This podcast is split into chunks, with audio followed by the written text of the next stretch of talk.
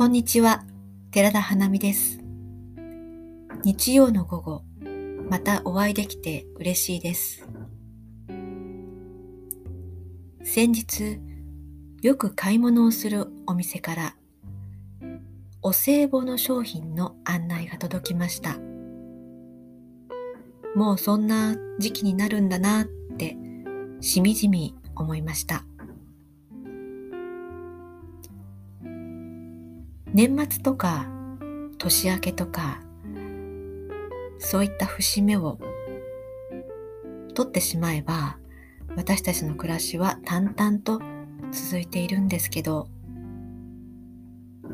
だけど今年もあと2ヶ月だなって思うと特別な気持ちになりますね。反省したり焦ったりちょっとワクワクしたり、心の中がなんだか忙しいですね。それでは今日も自作のエッセイを読ませていただきます。最後まで聞いていただけると嬉しいです。タイトル宝物思い出というのは折につけてふと頭をよぎる。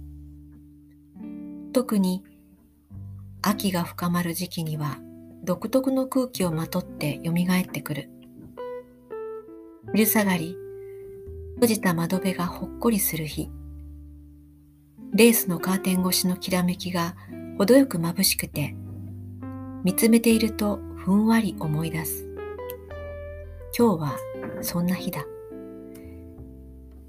先日久しぶりに家族以外の人を家に招いた。警報機の修理の業者さんだ。同世代の空気を感じたので、作業を見届けつつ、少しだけ世間話をした。話し方や雰囲気をどこか懐かしく感じた。それから数時間経って前の職場の同僚が頭に浮かんできた。彼とは部署が違ったので、仕事で顔を合わすのは月に数回だった。映画や本の趣味があったので、その話題で毎回盛り上がった。一緒に映画を見に行くとか、食事をすることはなかった。その職場では同僚同士はニックネームで呼び合っていた。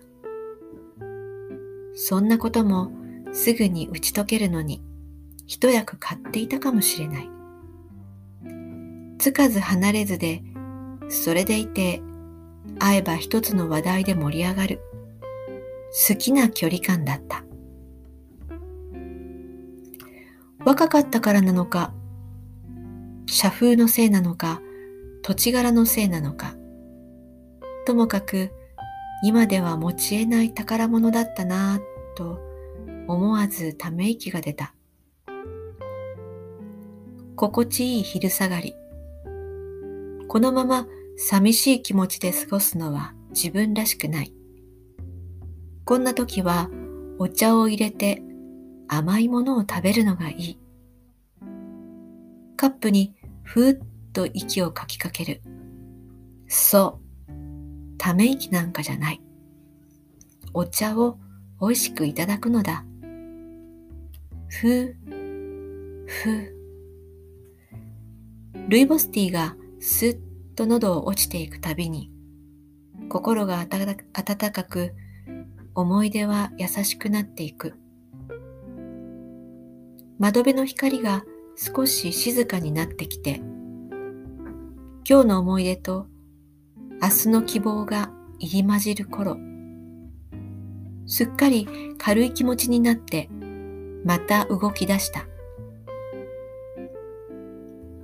いつだってそれが一番良きこと。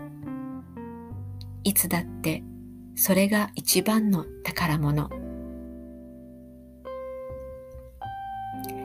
終わりです。今日も最後まで聞いていただいてありがとうございます。また来週の日曜日お会いできると嬉しいです。それでは皆さんお元気で寺田花見でした。